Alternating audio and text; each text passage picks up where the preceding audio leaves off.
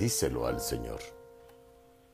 Cierto día un mercader ambulante iba caminando hacia un pueblo. Por el camino encontró una bolsa con 800 dólares.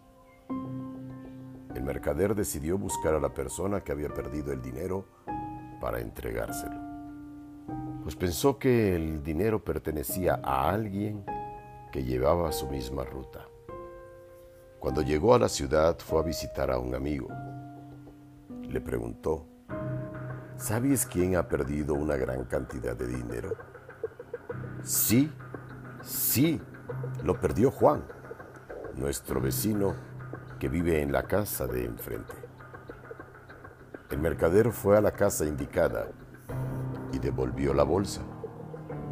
Juan era una persona avara y apenas terminó de contar el dinero gritó, faltan 100 dólares. Esa era la cantidad de dinero que yo iba a dar como recompensa. Como lo has tomado sin mi permiso, vete de una vez. Ya no tienes nada que hacer aquí. El honrado mercader se sintió indignado por la falta de agradecimiento y no quiso pasar por ladrón y fue a ver al juez. El ávaro fue llamado a la corte. Insistió ante el juez que la bolsa contenía 900 dólares. El mercader aseguraba que eran 800.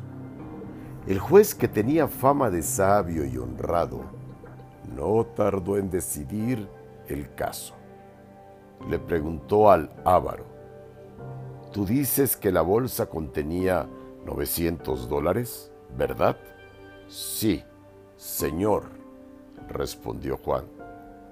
Tú dices que la bolsa contenía 800 dólares. Le preguntó el juez al mercader. Sí, señor. Pues bien, dijo el juez, considero que ambos son personas honradas, incapaces de mentir. A ti porque has devuelto la bolsa por el dinero, pudiéndote quedar con ella. A Juan, porque lo conozco desde hace tiempo. Esta bolsa de dinero no es la de Juan, porque la bolsa de Juan contenía 900 dólares y esta solo tiene 800. Así pues, le dijo al mercader, quédate tú con ella hasta que aparezca su dueño. Y tú, Juan, espera que alguien te devuelva la tuya con los 900 dólares. La sabiduría no consiste en conocer el bien y el mal.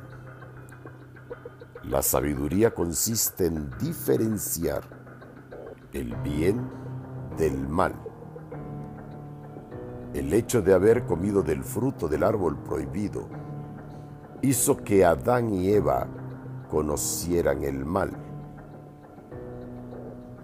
Muchas veces en nuestra vida pedimos sabiduría para conocer el bien y el mal, pero se nos olvida pedirle a Dios que nos dé esa sabiduría profunda para diferenciar el bien del mal.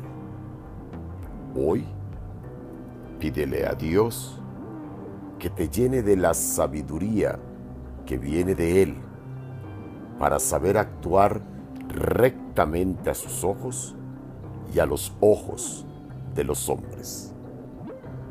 Díselo al Señor. Soy Miguel Arcángel Gutiérrez Bocanegra.